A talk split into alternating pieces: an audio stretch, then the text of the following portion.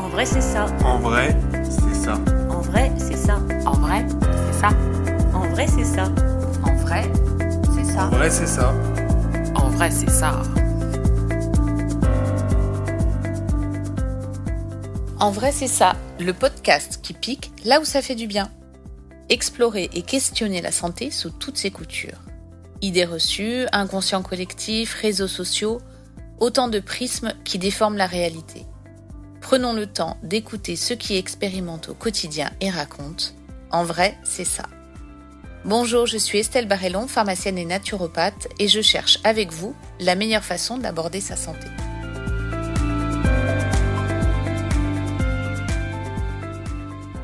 Bienvenue dans cet épisode consacré à la motricité libre. C'est quoi ça encore? La motricité libre, c'est le développement moteur spontané, archaïque, des bébés, des enfants, qui se met en place naturellement sans trop d'intervention des parents. Ce sont des étapes de maturation motrice non guidées qui interviennent dans un ordre précis, en laissant les enfants libres de leurs mouvements. De cette façon, ils vont apprendre en autonomie leur propre schéma corporel et grandir en respectant leur développement naturel. Mais la motricité libre, ce n'est pas que ça, c'est aussi toute une philosophie. Faire confiance à son enfant, l'accompagner et le stimuler, tout en le laissant libre de se découvrir. Dans une société parfois trop protectrice et trop pressée, le développement naturel de l'enfant est parfois entravé, anticipé facilité, sans le savoir, par les parents désireux de trop bien faire. Pour commencer, je vais vous lire un texte du prophète de Khalil Gibran à propos des enfants que j'affectionne particulièrement. Vos enfants ne sont pas vos enfants. Ils sont les fils et les filles de l'appel de la vie à elle-même. Ils viennent à travers vous, mais non de vous. Et bien qu'ils soient avec vous, ils ne vous appartiennent pas. Vous pouvez leur donner votre amour, mais non point vos pensées, car ils ont leurs propres pensées. Vous pouvez accueillir leur corps, mais pas leurs âmes, car leurs âmes habitent la maison de demain, que vous ne pouvez visiter, pas même dans vos rêves. Vous pouvez vous efforcer d'être comme eux, mais ne tentez pas de les faire comme vous, car la vie ne va pas en arrière, ni ne s'attarde avec hier. Vous êtes les arcs, par qui vos enfants, comme des flèches vivantes, sont projetés. L'archer voit le but sur le chemin de l'infini et il vous tend de sa puissance pour que ces flèches puissent voler vite et loin. Que votre tension par la main de l'archer soit pour la joie, car de même qu'il aime la flèche qui vole, il aime l'arc qui est stable. Alors, comment accompagner au mieux nos enfants dans leur vie, leur développement? Comment leur faire confiance, respecter leur liberté de mouvement sans avoir l'impression de les abandonner? Comment devenir des arcs stables? Pour répondre à toutes ces questions, j'ai invité pour en parler Anne-Sophie Barrellon, kinésithérapeute spécialisée en pédiatrie. Anne-Sophie, tu es en face de moi, on va pas se mentir. Euh, Anne-Sophie, c'est ma petite sœur. Effectivement. Donc, euh, comme ça, peut-être que l'échange sera encore plus fluide. Je ne vais pas hésiter à te couper, par exemple, beaucoup plus facilement qu'avec un invité, on va dire, ordinaire.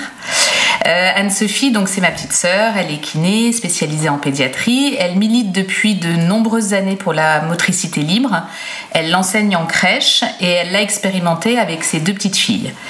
Alors, je vous passe les frayeurs en famille euh, de voir mes nièces d'à peine deux ans euh, escalader des tables en toute sérénité quand vous, ça vous démange d'aller voler à leur secours et de les empêcher de grimper partout. Euh, pourtant, force est de constater que ces filles ont une motricité solide et sécure. Elles ont acquis une confiance en elles sur leurs capacités physiques qui en font des jeunes filles sportives et dynamiques. Alors, je t'ai longtemps entendu, Anne-Sophie, euh, répéter les mêmes consignes en boucle pour que euh, mes nièces se tournent, par exemple, pour descendre un escalier. Et j'admirais beaucoup ta patience à dire les choses plutôt qu'à intervenir physiquement ça te parle tout ça Et, Oui. Est-ce que tu peux comprendre la, peur de l'entourage pour... Euh, ah oui. Ouais. Bon, alors on va en parler ensemble et on va découvrir ensemble comment on peut accompagner les enfants dans une motricité libre et éclairée. Alors déjà, est-ce que tu peux nous donner un petit historique de la motricité libre? Oui, déjà, merci Oui, de oui, tout à fait, je suis podcast, très impolie. Parce que c'est un sujet qui me tient à cœur et je suis contente de pouvoir en parler. Alors, historique, euh, oui, euh, on doit à une pédiatre hongroise qui s'appelle euh, Amy Pickler, qui a consacré bah, toute sa vie professionnelle à étudier le développement du jeune enfant de 0 à 3 ans à peu près. Et puis, ben, elle est formidable, cette, euh, cette pédiatre, parce qu'elle a fait vraiment avancer euh, ce concept de. Enfin, c'est même elle qui l'a fondé, hein, ce concept de motricité libre. Donc, elle a commencé à faire ses premières observations alors qu'elle était euh, à l'hôpital. Et puis, elle a déjà remarqué que tous les enfants qui venaient pour des fractures, des traumatismes, eh ben, ils étaient tous issus de familles aisées. Donc, là où les enfants étaient protégés, un petit peu surprotégés même.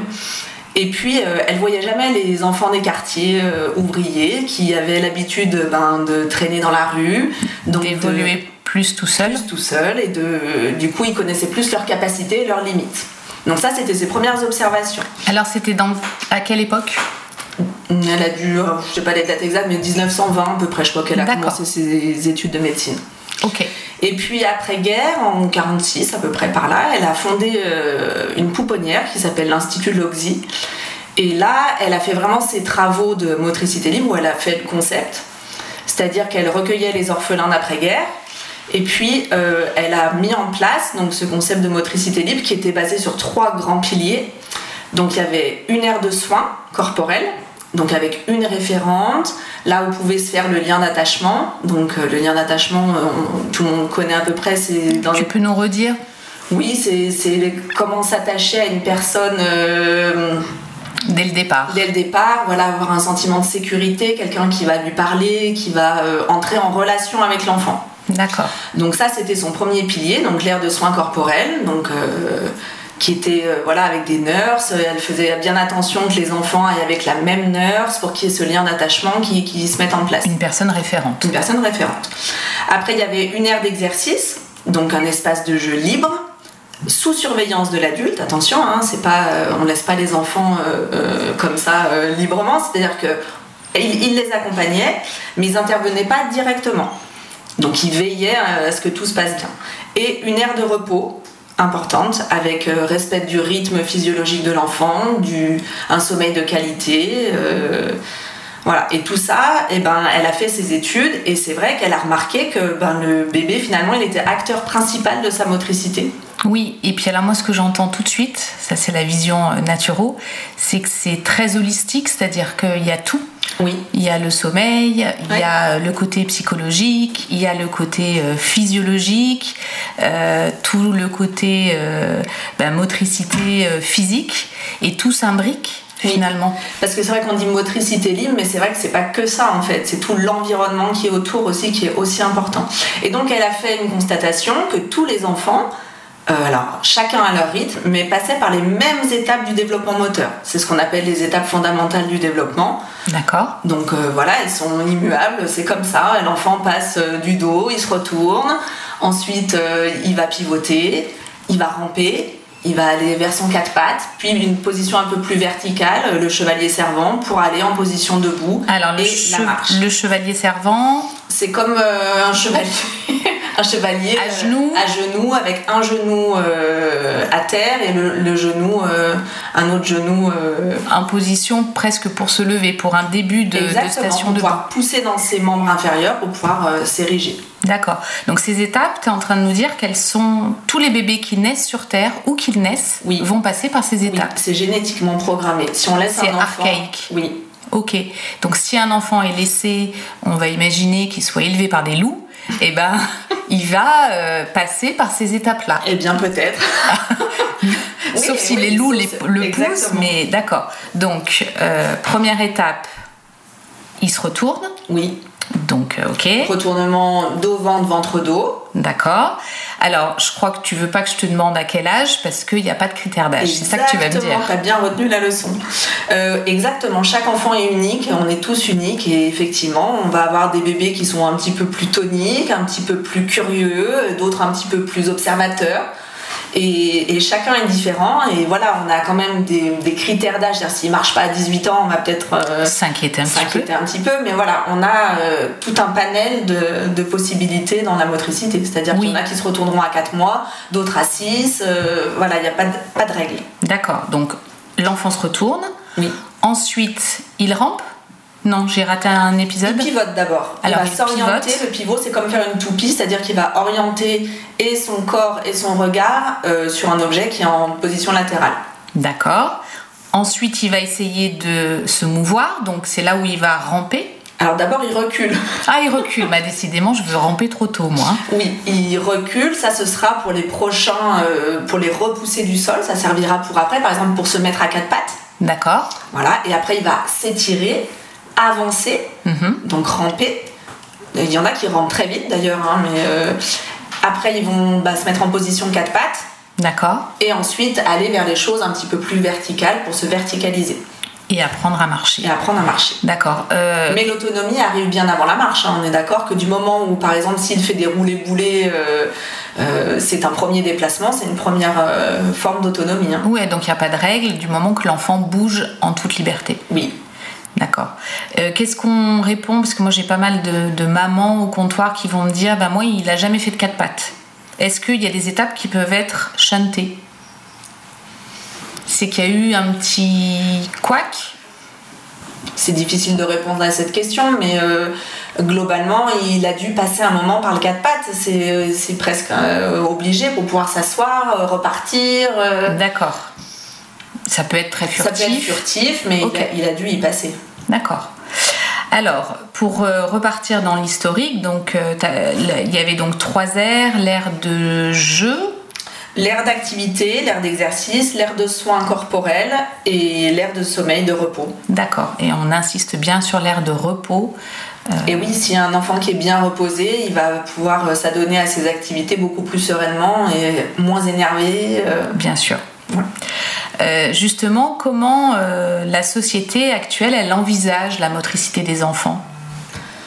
C'est un peu euh, qui tout double, c'est-à-dire qu'il y a des choses qui sont très bien et il y a des choses qui servent à rien.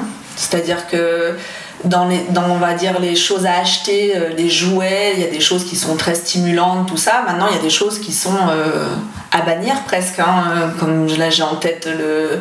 Le Yupala voilà, je- merci. le Yupala qui est interdit euh, en Australie euh, et en France, euh, voilà, il n'est pas interdit alors que c'est pas a- bon pour la motricité. Il y a une énorme offre de Bah, matériel. C'est un business le bébé, hein. donc euh, D'accord, donc, on surfe sur la vague. Hein. donc pour toi, c'est- c'est beaucoup de marketing et de business caché. Un enfant, il a besoin de quoi comme matériel? Un, un bon tapis d'éveil D'accord. Et la surveillance de ses parents, l'amour de ses parents, et puis voilà, pas grand chose d'autre en fait. Hein. Bon, on va faire faire des économies à, Ah oui. à tous les parents qui nous écoutent. Donc pour l'instant, si vous êtes enceinte, si votre bébé a, a moins de, de, de quelques semaines de vie, n'achetez rien, surtout. Un bon tapis d'éveil. D'accord. Est-ce qu'on peut dire aussi un petit mot de la société qui peut-être euh, surprotège un peu nos enfants? Moi, je. euh, Est-ce que on n'est pas parfois à trop encadrer, trop surveiller, trop Bien sûr que intervenir? si. Regarde les, les travaux d'Amy Pickler, hein, ça- en 1920, elle l'avait déjà remarqué. Hein. D'accord. Donc oui, oui, bien sûr, il faut laisser euh, expérimenter comme... euh, tu sais, l'expérience est une lanterne qui n'éclaire que celui qui la porte. Tout à Et fait. elle est tout à fait d'actualité. Ouais. Et donc peut-être lâcher la peur pour les jeunes parents, que l'enfant se blesse, que. Il se blessera forcément, euh, à- en- on va dire, euh, Oui, de voie de fait, à un moment donné, à il y aura peut-être des petits sur retournements, peut-être que oui, sa tête va heurter le carrelage un peu fort, mais il le fera une fois, deux fois, voire trois fois. Mais normalement, il devrait comprendre qu'il faut qu'il maîtrise la chute de sa tête pour tomber sur quelque chose de dur, de froid, qui est le carrelage. D'accord.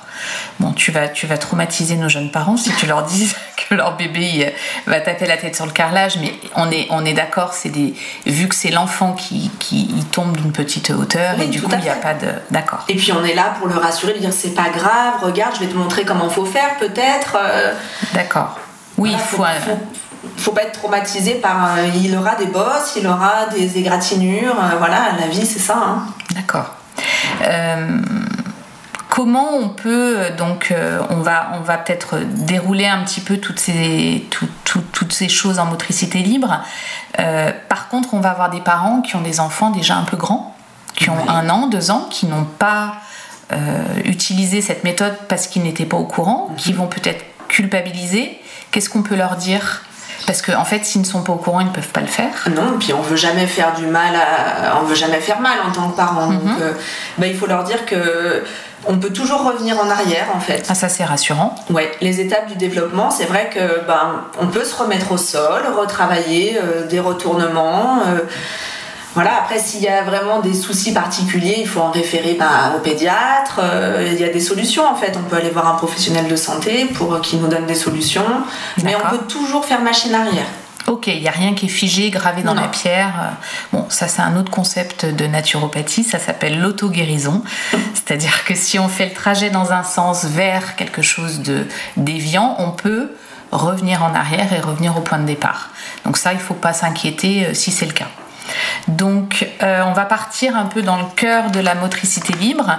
Euh, on va peut-être euh, faire des petits chapitres. Euh, quelles sont pour toi les bonnes pratiques en matière de motricité libre? Alors peut-être les premières semaines de vie, peut-être... En fait, la motricité libre appliquée à la maison, c'est ultra facile. C'est-à-dire D'accord. que il faut avoir un espace sécurisé, assez grand. Mhm. Alors, je me mets en garde sur les parcs qui sont bien au début euh, chez des tout petits enfants, éventuellement qui se déplacent pas encore, tout ça. Mais rapidement, c'est trop étroit un parc. hein. D'accord. Donc, euh, l'aire de jeu, c'est la maison. Donc, euh, D'accord. eh oui. C'est le carrelage, c'est le parquet, c'est sous la table, c'est entre les pieds des chaises. euh, Donc euh, voilà, faut pas avoir peur de donner de l'espace à l'enfant.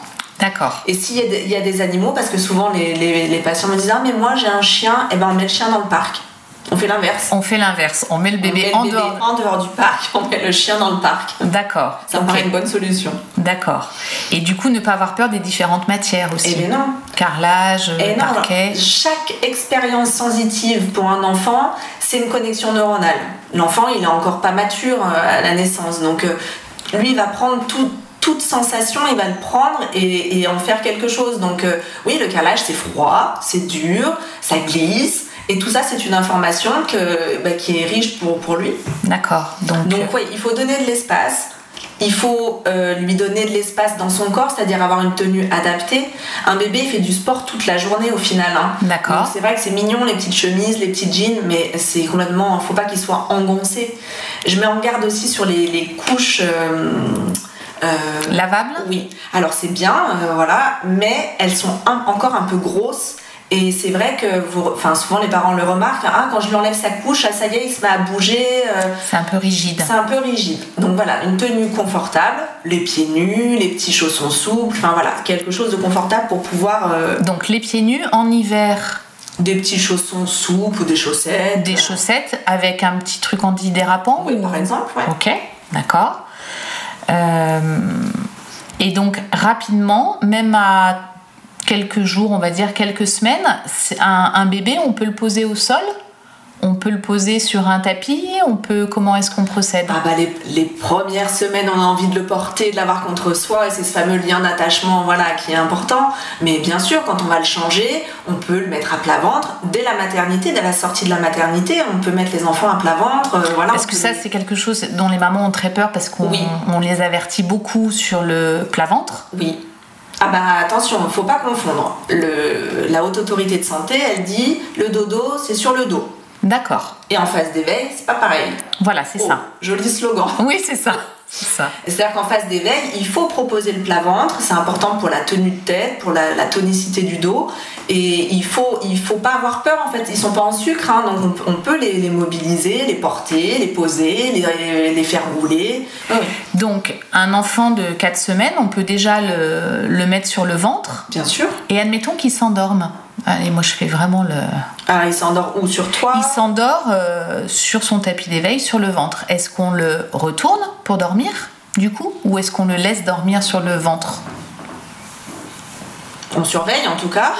Mhm. Et puis normalement, il va pas être parti pour sa sieste euh, Voilà, si c'est une petite sieste sur un tapis, on le laisse, mais voilà, le, le dodo de la nuit, c'est sur le dos. hein. D'accord. Et si on voit que ça dure un peu trop sur le ventre, on Ouais. peut le prendre délicatement et le, Voilà. et le déposer dans son lit. C'est vrai que les, les recommandations, elles sont assez euh, simples. hein. C'est euh, le lit, une turbulette, euh, un lit à barreaux, sans tour de lit, Ah, pas de doudou. d'accord. Ah oui, pas de doudou. C'est Mm. strict, hein, la chaise. Ah oui. Ils font pas rigoler. Ouais, en même temps, les, les, les, les chiffres sont là. hein. Ça fait baisser. Enfin, voilà. Ce mode de couchage a diminué considérablement la, la mort subite du nourrisson, quand même. hein. D'accord. Ok, donc ça, on prend en compte. Allez, on retourne, on, on laisse le dodo, ça c'est, on laisse ça à la HAS. Donc nous, on va repartir sur les, les périodes d'éveil. Euh, est-ce qu'on peut parler un petit peu du portage euh, physiologique quand ils sont tout petits? Qu'est-ce qu'on peut utiliser? Alors, déjà, porter son bébé, c'est bien. D'accord. C'est-à-dire que toutes les aides, euh, comme le COSI, euh, tout ça, ça doit rester dans la voiture. D'accord. Voilà, je- moi j'aime bien quand euh, les mamans elles arrivent au cabinet et qu'elles ont le- leur bébé dans les bras et pas dans le cosy finalement. D'accord. Porter son bébé dans les bras déjà, c'est bien. D'accord. Après, pour avoir un petit peu plus d'aisance, euh, on va dire, euh, pour pouvoir faire des choses, avoir les, les- les bras libres, c'est vrai que ce qu'on recommande, c'est l'écharpe de portage. D'accord. Alors il y a plein de mamans qui me disent j'ai peur, je sais pas comment ça marche. Non, c'est c'est ultra simple. Alors après, moi, je leur conseille quand même de prendre un ou deux cours avec un- une professionnelle de santé qui est habilitée à- à, Informé au à nœud. former au nœud parce que franchement elle a des petites astuces, des petits trucs qui sécurisent beaucoup euh, les, les mamans. Voilà, c'est des poupons, alors on s'entraîne d'abord avec le poupon et puis après on met le vrai bébé dedans. euh, voilà, mais l'écharpe c'est vraiment ce qu'il y a de plus adaptable. Vu que chaque enfant est unique, euh, voilà, l'écharpe on veut vraiment adapter au maximum euh, pour avoir une position physiologique. Alors tu vas me demander qu'est-ce que c'est la position physiologique. Tu m'enlèves les mots de la bouche. Ah oui. Donc en fait c'est la position accroupie. Ok. Donc on imagine le dos de l'enfant, il faut qu'il fasse une forme de C. D'accord. Et surtout, ce qui est important, il faut que les genoux soient un petit peu écartés et soient au-dessus des hanches. Au-dessus Vraiment des la hanches, position accroupie. comme une grenouille. Ouais. Avec les genoux bien relevés. D'accord, ça c'est important. Voilà, que les genoux- comme dans un hamac, vraiment euh, posés. Et D'accord. ça, l'écharpe, ben, on peut vraiment avoir cette position-là. Oui, parce qu'on peut bien adapter avec oui. le tissu. Exactement. D'accord. C'est vrai que tous les porte-bébés, euh, physio- aussi physiologiques soient-ils, euh, ils seront jamais aussi adaptables qu'une écharpe. D'accord, donc euh, ma belle-mère m'a offert un porte-bébé euh, Baby Bjorn, je le garde, je le jette, je l'avexe pour des années. Non, et tu peux, alors tu peux le garder, mais il faut vraiment faire des bons réglages. Il faut vraiment qu'on retrouve cette position. Si on n'arrive pas à la retrouver, le bébé ne sera pas à l'aise, le porteur ne sera pas à l'aise, et euh, D'accord. voilà. Donc, est-ce que tu as des recommandations en matière de, de marque ou de tissu pour les, les Alors oui, écharpes moi j'ai une, collègue au cabinet qui fait les, euh, les portages en écharpe et elle recommande beaucoup le, les Opediz. C'est D'accord. du tissu euh, en double tissage. Enfin bon, bref, euh, je suis pas experte en. D'accord, mais en tous les cas, on pourra le mettre peut-être en Ouais. commentaire. Ok. Ouais, ouais. Euh, donc les- le, le portage des bébés, on voit beaucoup, euh, moi j'ai beaucoup de papas, c'est souvent les papas, Ouais. qui arrivent avec les bébés euh, portés face au monde, c'est-à-dire le dos de l'enfant est contre eux et l'enfant est face au monde.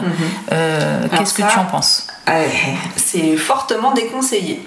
D'accord Alors pour plusieurs raisons, c'est que déjà dans cette position, en fait, tu, si tu regardes l'enfant, il n'est pas du tout dans la position accroupie. Oui, Il a les hanches ballantes, c'est-à-dire les hanches qui pendent. oui, Euh, et donc au niveau de, on va dire, de la formation, de la- de la- de l'articulation de, la hanche, c'est pas physiologique. d'accord. Donc déjà ça c'est pas bon. Ils ont le dos plat, euh, ils sont pas bien. Le porteur n'est pas bien aussi parce qu'on peut pas prendre l'enfant contre soi, donc euh, ça vient tirer sur le dos. Le porteur il est pas confortable. Et puis il semblerait qu'il y ait des risques de blessures, D'accord. c'est-à-dire que le tissu euh, vient comprimer les artères fémorales. Ah oui, Oui. Donc euh, non, c'est pas conseillé. Et surtout, surtout, c'est que dans cette position, l'enfant, il a aucun moyen de repli. C'est-à-dire que s'il est fatigué, s'il a peur, s'il est stressé, il il n'a pas moyen de se recroqueviller contre son porteur. Et en fait, il va tout prendre euh, ben, face à lui, hein, face au monde. d'accord. Et, et on va avoir un peu un- un- une espèce de- d'hypervigilance avec ce qui va avec, donc euh, du stress, euh, de, la, de la fatigue, euh, et il n'a pas moyen de se reposer en fait. Il va tout prendre. D'accord. Donc ça, on déconseille le, le- le face au monde, quel que soit l'âge. Oui, alors après, quand ils sont plus grands, on peut faire face au monde, mais dans le dos par exemple. D'accord. peut porter les enfants dans le dos, mais ils ont la position physiologique, ils voient bah, au-dessus du dos, hein, Mhm. donc ils voient ce qui se passe, mais voilà, c'est une autre façon de porter, mais pas comme ça face au monde. euh, D'accord. C'est déconseillé ça. Ok. Je crois que le message est clair. Est-ce qu'on peut parler un petit peu, on ouvre un, un deuxième petit chapitre, est-ce qu'on peut parler du bain, Ouais. euh, du bain des jeunes enfants Qu'est-ce que c'est quoi tes recommandations?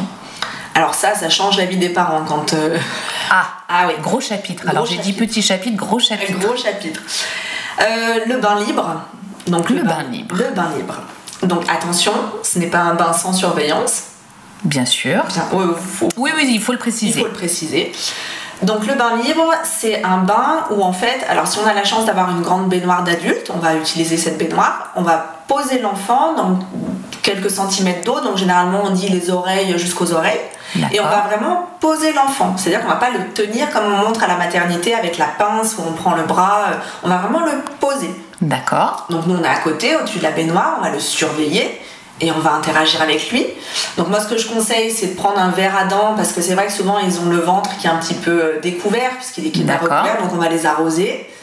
Conseil de ma sage-femme de bien arroser le visage, D'accord. pas qu'ils aient peur de l'eau plus tard. D'accord. Voilà.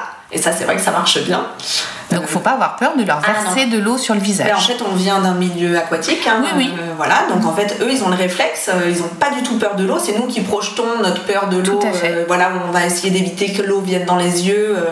Au contraire, non, non, on leur met des grands verres d'eau dans la tête. Ah oui, d'accord. non, mais faut, on fait couler sur le front, voilà. mais D'accord. euh, c'est sympa.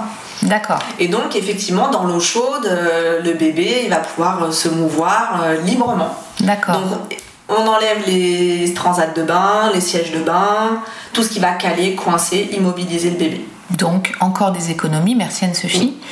Euh, donc, le bain libre, et puis alors moi j'ai vu tes filles prendre des bains libres. Euh, moi j'ai le souvenir de bébés, euh, mais tellement bien, et ils, ont, ils, ils agitent leurs bras, ils agitent Ouais, leurs jambes. fait, les mouvements spontanés. Ils, ils découvrent un petit peu, ce, en plus l'eau, c'est très chouette à faire. Ouais, vraiment. On peut le faire après quand on est un peu à l'aise avec la grande sœur, le grand frère, euh, enfin. ouais. Les deux dans la baignoire. Et ne pas avoir peur, à un moment ils vont se retourner euh, dans, dans le bain, donc euh, ils se retrouveront à plat ventre, et vous inquiétez pas, ils mettront pas la tête dans l'eau, ils vont lever la tête, taper la surface, Donc ça c'est quand ils sont plus grands. quand ils sont un petit peu plus grands. D'accord. Bon, est-ce que tu as autre chose à dire à propos du bain? Non, mais franchement, c'est vraiment un super conseil, ça, parce que ceux qui l'essayent, en tout cas, ils l'adoptent et de façon. euh, Oui, et puis il faut, faut, faut l'essayer, je pense, pour le- l'appréhender. Ouais. Après, c'est pareil, faut pas, faut pas s'arrêter au premier bain libre qui se passe mal. Oui. C'est-à-dire que voilà, si l'enfant a l'habitude d'être tenu, d'être, euh, il va se sentir un petit peu perdu. Donc il faut être à côté, rassurer, lui parler. Alors ça, est-ce qu'on peut... Je fais une toute petite digression, mais j'ai souvent euh, des parents qui viennent à la pharmacie et qui ne parlent pas à leur bébé. Véridique. Eh ben, J'en ai des tonnes. C'est dommage. C'est dommage parce que le lien d'attachement, il fait aussi partie de ça. C'est-à-dire, il faut verbaliser. L'enfant, il comprend tout et très tôt. On est- D'accord, est ça, on très- peut le répéter, Ah ouais. On est très surpris. Et puis, on n'est pas obligé de lui parler bébé. Voilà, on peut lui parler. Alors, bien sûr, on va dire tu es ton doudou, tu veux. Mais on peut lui. Il faut parler à son bébé. Il, il va être euh, réceptif aux intonations, à vos mimiques. euh, et tout ça, ça fait le lien d'attachement. Le regard, le regard attentif que vous pouvez avoir avec votre enfant quand vous lui donnez le biberon, le sein. euh, voilà, Et Ouais. puis c'est c'est une autre façon de l'accompagner par la parole. tout à fait. On intervient moins physiquement et on explique ce qu'on fait. Bah là, tu viens de te tourner. euh, ah, tu voilà, as découvert euh, le. D'accord. Donc ça, il faut vraiment pas Ah oui. hésiter à parler. Tout à fait. Pas de bain silencieux. Donc le bain libre et euh, un moment d'échange et de parole euh, avec son bébé. Ça faisait partie des- de l'ère de soins corporels de Amy Pickler. hein. D'accord, on revient aux bases. Euh, alors après, on avait évoqué un, un chapitre euh, sur le tapis d'éveil. Oui. Donc euh, comment, quelles sont tes recommandations là sur ce sujet-là? Ouais. Alors un bon tapis d'éveil, euh, il faut qu'il soit quand même assez grand. D'accord. C'est-à-dire qu'il ne faut pas que ce soit un mouchoir de poche. On Il peut 1m50 sur 1m50 Ouais, à peu C'est- près. c'est- grand peut-être ce Ouais, que j'ai c'est grand, mais faut qu'il soit assez grand. D'accord. En tout cas, il faut que le revêtement soit pas trop mou ni trop dur. C'est vrai que faut que ce soit un peu intermédiaire, qu'on puisse le nettoyer parce que voilà, souvent l'enfant il régurgite, donc on le- quand même le nettoyer facilement. Et ce qui est important en fait, c'est il faut enlever les arches. Alors je sais que tous les tapis d'éveil sont vendus avec des arches, mais en fait les arches c'est pas recommandé parce que euh, quand vous allez poser votre enfant sur le dos, il va fixer ce truc qui lui pendou- pendouille au-dessus du nez. Il va se dire mais ça va me tomber sur, sur, sur le nez ce truc. Donc, c'est presque source de stress. oui, tout à fait. Et en fait, il va fixer cet objet, air de dire oh là là, est-ce qu'il va me tomber dessus? Et ça favorise pas les mouvements latéraux de la tête, par exemple. D'accord. Donc ça va plutôt favoriser ben, les plagiocéphalies ou les aplatissements de crâne. Euh, D'accord. Donc on enlève les arches, un bon vieux tapis, sans rien, et on va mettre les jouets variés. Alors c'est pareil, faut, je fais une petite parenthèse, on met pas euh, 15 000 jouets sur le tapis d'éveil, on les choisit en fonction de l'âge, euh, voilà, et on les change, on varie, D'accord. et on les met sur les côtés plutôt. Donc on les met sur les côtés, on se met à côté de son bébé et on peut lui dire tiens regarde euh, tout à fait. en stimulant verbalement. Interagir, oui. Mais on ne lui attrape pas la main, on ne lui met pas le jouet dans la main. Alors, dans les, premiers, dans les premières semaines, oui, on va essayer de le faire attraper, rapprocher les mains dans l'axe. Donc, on va lui tendre l'objet, on va lui faire découvrir ses mains. On va... Donc, au départ, c'est de la découverte. Il sait pas attraper, il sait pas prendre. Donc, il faut qu'on l'amène à ça. Au départ on fait ça. Une fois qu'il a, il est capable de d'attraper des objets, on ne fait pas le travail à sa place. Exactement. En fait, il, faut vraiment observer son bébé. Il y a une grosse phase d'observation. Où est-ce qu'il en est? De quoi il est capable? Euh, Pour pouvoir l'aider le moins possible, mais être là s'il a, besoin d'aide. Par exemple, un bébé qui arrive à se retourner sur le ventre, mais il ne sait pas encore se retourner sur le dos, admettons. D'accord. Au bout d'un moment, la tête c'est lourd chez un bébé, il va commencer à couiner, il s'énerve. Donc plutôt que d'arriver tout de suite le remettre, arriver, dire bah alors, euh, bah oui, t'en as marre d'être à plat ventre, alors comment tu vas t'y prendre? Est-ce que, voilà, si je te mets ton petit bras comme ça, est-ce que tu arrives à poser ta tête? Et voilà, intervenir le moins possible. D'accord. Sans le mettre en difficulté pendant des heures, on est Voilà, bien d'accord. bien sûr, on va laisser pleurer pendant un quart d'heure. Mais la parole, encore une fois, rassurer. Tu es sur le ventre, tu es bloqué, mais je suis là, je suis ta, ta figure référente, je vais t'aider. Ok. Et puis répéter, répéter. Moi, ça vraiment, j'ai un souvenir de, de toi répétant des, des, des- des consignes. Vraiment, faut pas hésiter à beaucoup, Ouais. beaucoup. euh, Mais les- c'est bien que tu dis ça parce que répéter, c'est au niveau de la motricité libre, c'est essentiel. C'est-à-dire que chaque mouvement qu'ils apprennent, ils vont le répéter et encore et encore pour l'affiner, pour, qu'ils de- pour maîtriser euh, euh, on Le geste. le geste. Voilà, comme un sportif hein, qui va répéter son geste sportif euh, C'est à de l'entraînement. C'est de l'entraînement. Et donc il faut répéter. C'est-à-dire qu'il ne faut pas aller en avance, c'est-à-dire sur le bébé, il vient de commencer à ramper, laissons-le expérimenter le ramper. On va pas déjà vouloir le foutre à quatre pattes. D'accord. Ok. Et puis moi, j'ai une grande doctrine dans la vie. Le succès est dans la répétition. Je pense que fan se marre, mais oui, j'ai effectivement, je le répète souvent. Je suis persuadée que euh, l'information, pour qu'elle euh, rentre, eh ben, on le voit bien, on est, on est submergé par la désinformation. Donc il faut pas hésiter à redire les choses. Ah oui. Et un bébé, je pense que c'est, il a énormément d'informations quand il est dans son développement. Et ça l'aide d'entendre, d'entendre et d'entendre. Et plus il va répéter, plus il va intégrer, plus ça deviendra automatique. Il pourra faire autre chose. D'accord. Bien, nous arrivons à, j'allais dire, euh, le, point d'orgue. Euh, J'espère que vraiment, euh, certains parents qui vont nous écouter ne vont pas paniquer parce qu'ils ne l'ont pas fait. On va parler de la position assise des enfants. Et je sais, voilà, je sais que tu es très attaché à ce dossier-là. Donc, euh, évidemment, si vous ne le saviez pas, euh, vous l'avez fait. J'ai envie de dire, c'est fait. On peut revenir en arrière, rappelez-vous. Donc, pas de culpabilité, pas d'autoflagellation. Mais, euh, Anne-Sophie, est-ce que tu peux nous dire si il faut mettre en position assise ses enfants? Tu connais la réponse? Oui. Non, bien sûr que non. En fait, et la position assise et d'autres positions. En fait, le maître mot, c'est qu'on ne va pas installer un bébé dans une position dans laquelle il ne l'a pas fait seul. D'accord. Et ça paraît tellement logique qu'en fait, euh, effectivement, un bébé qui ne sait pas se mettre assise. Alors déjà, il faut, faut savoir que la position assise, elle ne fait pas partie des étapes fondamentales Oui, tu nous en as pas parlé. Eh ben non, exprès. Voilà. Ah, Et- maline. Maline. En fait, la position assise dans le développement moteur, elle va arriver après, et je dis bien après, le quatre pattes, D'accord. pour que l'enfant puisse s'y installer seul et sortir seul de cette position. Et si l'enfant n'a pas le quatre pattes, il va avoir beaucoup de mal à s'installer, à sortir de cette position. Il faut savoir qu'en moyenne, les enfants qui savent s'installer euh, assis et sortir de la position restent un peu moins de 3 minutes. D'accord. Voilà, donc c'est pas une position, en fait c'est plus un passage que vraiment une position qu'ils vont adopter pour jouer. D'accord. Un enfant il a envie de bouger, il a pas envie de rester assis. Il veut attraper le jouet qui est à côté et puis s'intéresse à autre chose. Donc voilà, tant qu'il ne l'a pas, voilà, tant qu'il l'a pas euh, Expérimenté. expérimenté seul, il faut pas les mettre dans cette position. Pourquoi? Parce que quand on va les installer, alors force d'entraînement, ils vont finir par tenir assis hein, quand on va les installer. euh, Alors ils ont les jambes bien écartées, en plus le dos bien raide parce que la tête est lourde chez un enfant. Donc pour maintenir le dos en position assise, il y en a qui mettent les enfants assis très tôt. Et le dos, il n'est pas fait pour une verticalisation aussitôt. D'accord. Donc c'est des enfants, ils vont se crisper, euh, ils, ils vont, euh, ils vont maintenir leur colonne de façon, euh, voilà, euh, c'est pas fait pour, pour être tenu comme ça, c'est pas, pas des muscles qui travaillent en endurance, donc euh, ils vont se crisper et en fait ils vont être tributaires de quelqu'un qui vient les sortir de cette position. On les a parachutés là et maintenant s'ils veulent en sortir, qu'est-ce qu'ils font? Ils sont bloqués. ils sont bloqués. Alors soit le parent est attentif, euh, voit qu'il n'est pas bien, donc on va le remettre sur le dos, ou, euh, ou soit, ben, qu'est-ce qui se passe? Il va bouger comme ça. Alors il va bouger comme ça, mais qu'est-ce qui se passe? Il peut se jeter en arrière. Ah oui.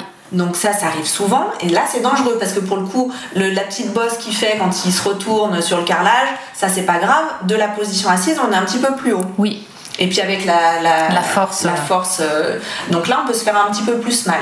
Et puis ces enfants qu'on habitue euh, très souvent voilà, à être assis, qu'est-ce qu'ils veulent faire les enfants? Ils veulent bouger. Mm, mm.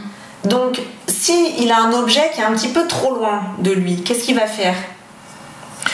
Il À ton va, il va se mouvoir sur ses fesses. On en voit des enfants Oui. qui font ça. Eh ben exactement. Il va trouver une solution. Alors l'enfant il est bien fichu quand même. hein. Il va trouver une solution pour bouger. Et la seule solution qu'il va trouver, c'est effectivement de bondir sur ses fesses. Alors on a des déplacements qui sont un peu ro- rocambolesques, mais voilà, il va se déplacer comme ça. D'accord. Et malheureusement, c'est vrai que cette position assise, on a un bébé qui est coupé en deux. Il n'a pas du tout conscience de ses membres inférieurs.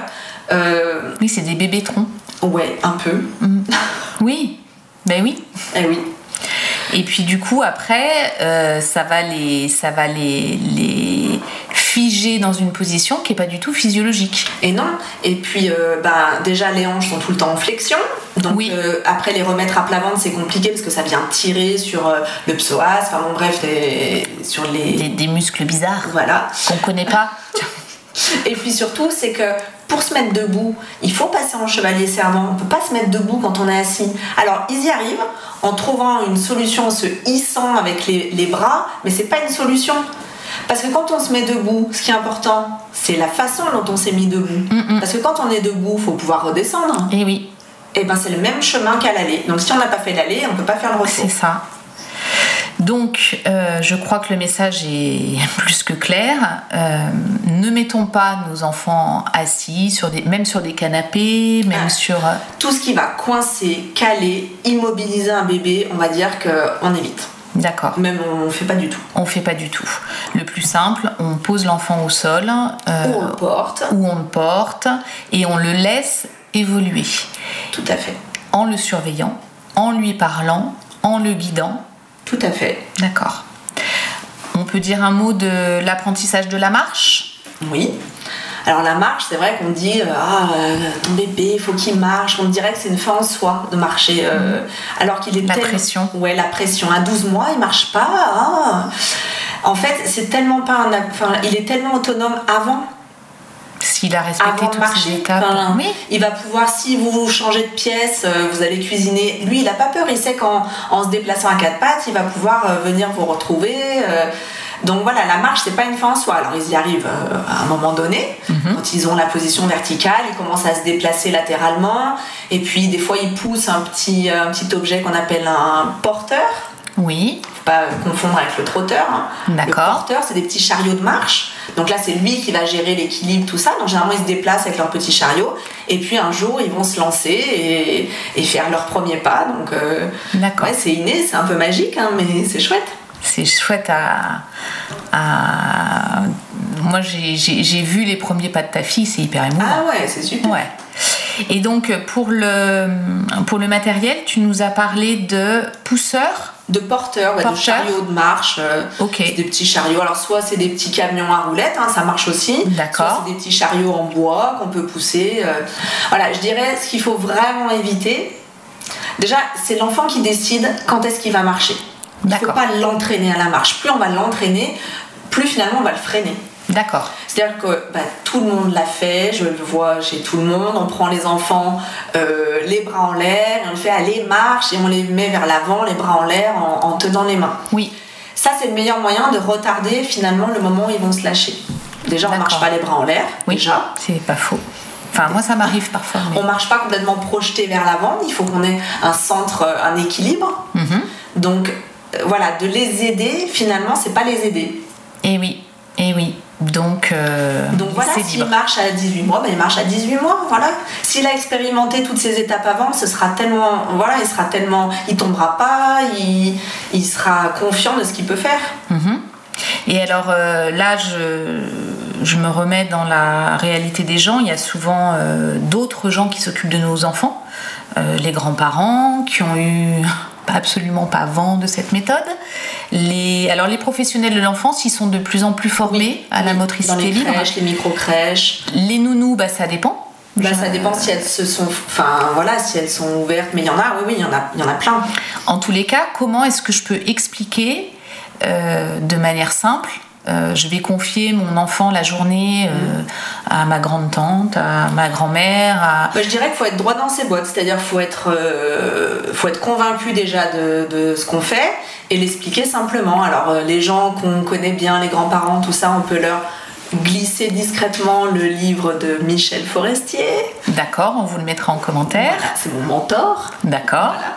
Donc c'est un livre qui est tout simple en fait, qui explique tout ce qu'on a dit. Mhm. Et voilà, c'est sympa à bouquiner et ça explique. Et quand on comprend, on, On a envie de le mettre on en a envie place. de le mettre en place. Et puis voilà, on peut leur expliquer simplement je ne veux pas que tu le mettes assis, je préfère que tu utilises le tapis d'éveil. Le transat, tu ne l'utilises que pour la digestion 15 minutes. Ah, alors ça, on n'en a pas parlé, d'accord. Ouais, voilà, j'aimerais bien que tu enlèves le siège de bain. Voilà, faut être, euh, faut être convaincu de ce qu'on dit et de dire simplement j'aimerais, est-ce que tu peux euh, D'accord. Si... Il n'y a, a pas eu de problème. Enfin, et puis c'est vrai que, ben, je parle de nos parents, mais Oui. c'est vrai qu'ils ils avaient, ils avaient pas tout ça. hein. Non. Donc c'était beaucoup plus simple. Ils nous laissaient hein, euh, vrai. dans la maison. Euh, C'est vrai. D'accord, donc ne pas avoir peur de d'expliquer, de dire s'il y a du blocage, est-ce que c'est dramatique si une journée il n'y a pas de motricité libre qui est faite? Non, je pense euh, voilà à toutes les journées de baptême, de machin, où les enfants passent de bras en bras, ils n'ont pas la possibilité de bouger. C'est pas grave, ils le feront le lendemain. C'est ça. Voilà, faut pas être. euh, Donc de manière exceptionnelle, on peut euh, lâcher. euh, mais pas le mettre assis. D'accord, ça je crois que c'est, je crois que c'est assez clair. Ok, bon, je pense qu'on a, on a parlé de beaucoup de choses. Est-ce que euh, il y a des choses qu'on a oubliées et qui tiennent à cœur? Et puis après, on va conclure un petit peu. euh, Oublier, non, je crois qu'on a fait à peu près le tour. Euh, voilà, juste dire qu'il faut pas investir dans tout un tas de choses, surtout pas trop écouter, comme tu dis dans ton podcast, voilà, les influenceurs, les. faut écouter les professionnels de santé et voilà. Alors, c'est, toute la vocation de ce podcast. Ah oui, je sais. de remettre la parole euh, des professionnels, de, d'écouter ceux qui expérimentent au quotidien.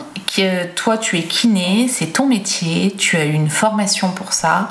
euh, tu t'es en plus encore formé après tes études, après ton diplôme, pour être spécialiste, tu t'es tenu au courant de, des choses qui se faisaient, de, euh, parce qu'il y a, pareil, il y a beaucoup d'études, et puis surtout, tu as vu ce qui se passait quand. Oui. euh, Oui, puis il y a beaucoup de modes, faut pas suivre les modes, faut, faut, voilà, faut écouter son pédiatre, faut écouter euh, des professionnels. D'accord. Et pas la copine qui dit ah tu devrais le mettre comme ça. Alors elle, elle, elle a pas, c'est pas, c'est pas pour être euh, mauvaise je pense, mais les conseils vous allez en avoir de toutes parts, tout le temps, même quand vous les aurez pas demandé. Donc euh, voilà, faut savoir faire le tri et Tout à fait. Et puis se caler euh, sur, euh, sur l'expérience aussi, Mm. expérimenter. Et souvent, moi, ce que je dis aux jeunes parents, c'est aussi de s'écouter eux, parce qu'ils sont Tout parfois tellement inondés de conseils de droite, de gauche, qu'ils oublient leur propre voix. Mm. Et souvent, c'est la bonne. Mais oui, je l'ai dit encore ce matin, tu vois, une maman qui est Ah. venue me voir au cabinet. J'ai dit, faites-vous confiance, c'est vous la maman, c'est vous qui décidez, c'est vous qui savez quand votre bébé il va pas bien. euh, donc les conseils, vous pouvez les prendre. Pour pas se fâcher, vous dites oui, oui. c'est Et ça, puis vous faites bien comme vous voulez. Voilà. Et c'est vrai que c'est important de le redire ça. Ouais, de se faire confiance, De s'écouter, ouais. d'écouter son bébé, de le regarder, de l'observer. Tout à fait. de voir quand il est bien, quand il est pas bien. Euh, et effectivement, un, un bébé qui est libre, qui bouge facilement, qui est pas habillé de manière engoncée, qui prend son bain et qui peut s'agiter dans son bain, tout ça, c'est que du bonheur pour le parent, pour l'enfant. Tout à fait. C'est, enfin, souvent quand on pratique la motricité libre, on a une, on a une bonne relation parent-enfant parce qu'il n'y a pas de stress. L'enfant il est serein, la maman ou le papa ils sont sereins, et c'est vrai qu'on a une bonne qualité de, de relation. D'accord. Donc C'est pas ça, des en- ben, en fait, un enfant il pleure quand il est frustré, alors quand il a faim, quand euh, machin, mais il n'y a pas beaucoup de pleurs en fait dans la motricité libre. Ils pleurent quand ils ont faim, quand ils ont sommeil, bon bah ça ça change pas. Mais vu qu'ils font leur petite vie euh, tranquille, euh, c'est des bébés souvent cool. Après, ça demande de changer de paradigme et de, et de ne pas. euh, et finalement, c'est un travail sur soi, les parents, euh, un travail sur eux-mêmes à faire, de pas vouloir surprotéger l'enfant parce que c'est contre-productif. Et ça, je pense que c'est compliqué pour un jeune parent. Il a tellement peur, il veut tellement le meilleur pour son Oui. enfant que parfois le, le mieux est l'ennemi du bien et qu'il va faire trop de choses et qu'il va entraver son enfant. euh, Il faut le laisser vivre. En fait, c'est ça. C'est compliqué hein, d'être parent de toute façon, de trouver le juste milieu. C'est je t'aide mais pas trop, je suis là mais pas trop. Donc faut trouver cette espèce d'équilibre et voilà. On, peut- on a le droit de tâtonner aussi. Hein. Oui, et puis c'est ça, c'est valable toute la vie. Et voilà. Un ado, ce sera pareil. Il faudra le laisser faire un petit peu, mais pas trop. Ok. euh, bon, c'est comme d'habitude hein, dans tous ces podcasts, on aimerait en parler pendant des heures, mais malheureusement, tu n'as pas des heures et moi non plus. Euh, Est-ce qu'on peut peut-être conclure et euh, donner l'intérêt de pratiquer la motricité libre? Oui. Alors l'intérêt, c'est déjà d'avoir euh, un bébé qui soit autonome, c'est-à-dire qu'il ait une aisance corporelle, un bon schéma corporel, qui- qu'il ait les armes pour, euh, pour gérer des situations euh, et trouver des solutions face à quelque chose voilà, de nouveau, par exemple, je sais pas, enjamber quelque chose, voilà, ou- pour qu'il ait confiance en lui et en ses, propres capacités. Donc on a une sorte de, de- de satisfaction, effectivement, quand on fait les choses par soi-même. Bien sûr. C'est l'intérêt de la motricité libre, ça va, ça va donner des enfants curieux, envie d'entrer en relation avec les autres. Et c'est vrai que bah, du coup, vu qu'on a une, une bonne relation euh, parent-enfant, c'est pareil, c'est d'évoluer dans un milieu serein. Mhm. Et puis c'est vrai, ce qu'on ce qu'on n'a pas dit, c'est que la motricité libre, c'est un bon moyen aussi de prévenir au niveau de la santé les risques de plagiocéphalie. Alors, tu peux nous rappeler la plagiocéphalie? Oui. C'est un aplatissement du crâne dû à une position prolongée ou un torticolis. Voilà, il peut y avoir plein de causes, mais c'est le fait que l'enfant ne puisse pas bouger, qu'il soit calé, coincé. Souvent, c'est les causes principales. hein, et le crâne va se déformer et s'aplatir. D'accord. La motricité libre, vu qu'il bouge, qu'il se retourne, qu'il se met sur le ventre, ça prévient de ça. D'accord, donc euh, oui, là Ah c'est un, ah un oui, oui, sacré oui. intérêt. Oui, tout à fait. Très bien. Euh, bon, Anne-Sophie, c'était top. Euh, Ouais, c'est on passionnant, hein. Oui, Mm. oui, oui, c'est passionnant. Puis alors, euh, je, je me répète, mais moi j'ai vu ta façon de faire avec tes filles. Et effectivement, quand on voit ben, leur développement, là maintenant, elles ont, euh, on peut le dire, 6 hein, et, bientôt 9 ans, 6 ans et demi et, bientôt 9 ans. Ben, c'est des petites filles pleines de vie qui sont effectivement sûres de leur schéma corporel. Et ça, ça se ressent vraiment. C'est des enfants qui sont. Euh, ouais, qui ont confiance en leur capacité physique. Mais comme tu dis, ça va. C'est pas que la motricité libre, c'est pas que dans la petite enfance, enfin voilà, ça continue aussi maintenant. Et des fois, faut se faire violence hein, quand elles veulent escalader des trucs. Faut pas leur dire attention, tu vas tomber. C'est est-ce que tu te sens monter Si tu sais monter, tu sais descendre. Voilà, c'est effectivement ça se poursuit.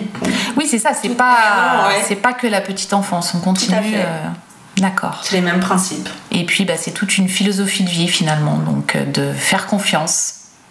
Et être bienveillant, voilà, comme des parents comme des parents. Bon, ben voilà, belle conclusion. Merci beaucoup Anne-Sophie d'être venue. Je te souhaite une bonne après-midi et ben, nous on se voit bientôt. Hein, pour le coup. Merci de m'avoir donné la parole sur ce sujet euh, passionnant. À bientôt Anne-Sophie. Voilà ce qu'on pouvait dire comme introduction à la motricité libre. Bien entendu, c'est un point de départ et nous vous mettons en commentaire les sites et livres qu'Anne-Sophie recommande pour aller plus loin. Vous l'aurez compris, essayer la motricité libre, c'est l'adopter. C'est la garantie d'enfants libres de leur mouvement et plus sûrs d'eux. Apprenons à moins intervenir, à leur faire confiance pour qu'ils bâtissent un rapport à leur corps sain et autonome. En faisant ce podcast, euh, Fan, qui prend le son et qui a grandi à Madagascar, nous a confié que globalement, aucun matériel de pédiatrie n'était utilisé avec les jeunes enfants et que la motricité libre, les jeunes parents malgaches l'appliquaient assez naturellement. En Afrique, les bébés sont portés dans le dos dans des pagnes en tissu, en Inde dans des petits hamacs, en Amérique du Sud dans des écharpes colorées. En Europe, avec l'essor du matériel pédiatrique et la tendance à surprotéger nos enfants, nous oublions parfois qu'un enfant a besoin d'explorer librement le monde qui l'entoure pour mieux l'appréhender. Je terminerai cet épisode sur une citation tellement naturopathique qu'on attribue à Léonard de Vinci. Le mouvement, c'est le principe de toute vie. Je vous remercie beaucoup pour votre écoute et je vous dis à bientôt pour un nouvel épisode d'En vrai, c'est ça.